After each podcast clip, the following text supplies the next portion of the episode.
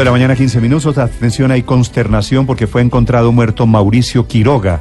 Este hombre era el esposo de la psicóloga que fue asesinada en San Vicente del Caguán en diciembre pasado. Felipe, ¿se acuerda que entrevistamos aquí en Blue Radio a este señor Quiroga? Claro, lo entrevistamos porque recuerde usted que, mm, que su esposa Viviana Muñoz, que era funcionaria de la, de la ARN, pues fue asesinada.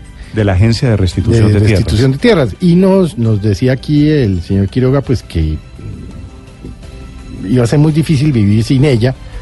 En sus trinos, pues permanentemente dijo, me haces mucha falta, llevábamos muchos años juntos. Él nos contó aquí de cómo había sido su, su cómo se habían conocido. Su historia de amor. Su historia. Y recuerde usted uno, eh, el primer trino cuando él se enteró del asesinato, eh, y pues lo va a repetir, país dijo, de putas, asesinaron a mi esposa Muñoz Viví, Marín, psicóloga de la ARN en San Vicente.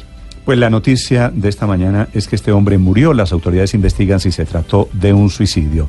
Sherry Hernández. Néstor, buenos días. Así es, las autoridades confirmaron a Blue Radio que el cuerpo sin vida de Mauricio Quiroga, el esposo justamente de Viviana Muñoz Marín, la psicóloga que fue asesinada el pasado 18 de diciembre en zona rural de San Vicente del Cagón, fue hallado en su apartamento en San Mateo, al sur de Bogotá.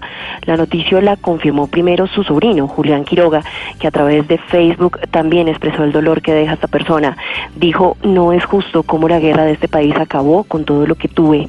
Se fue mi hermano, mi mentor, mi líder. Te voy a extrañar.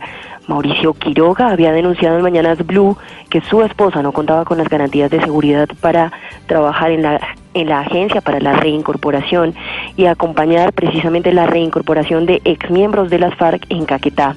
Y había hecho un llamado a todos los colombianos a respetar el trabajo y la vocación de los trabajadores sociales. Néstor. Una noticia terrible, todavía falta la investigación de las autoridades.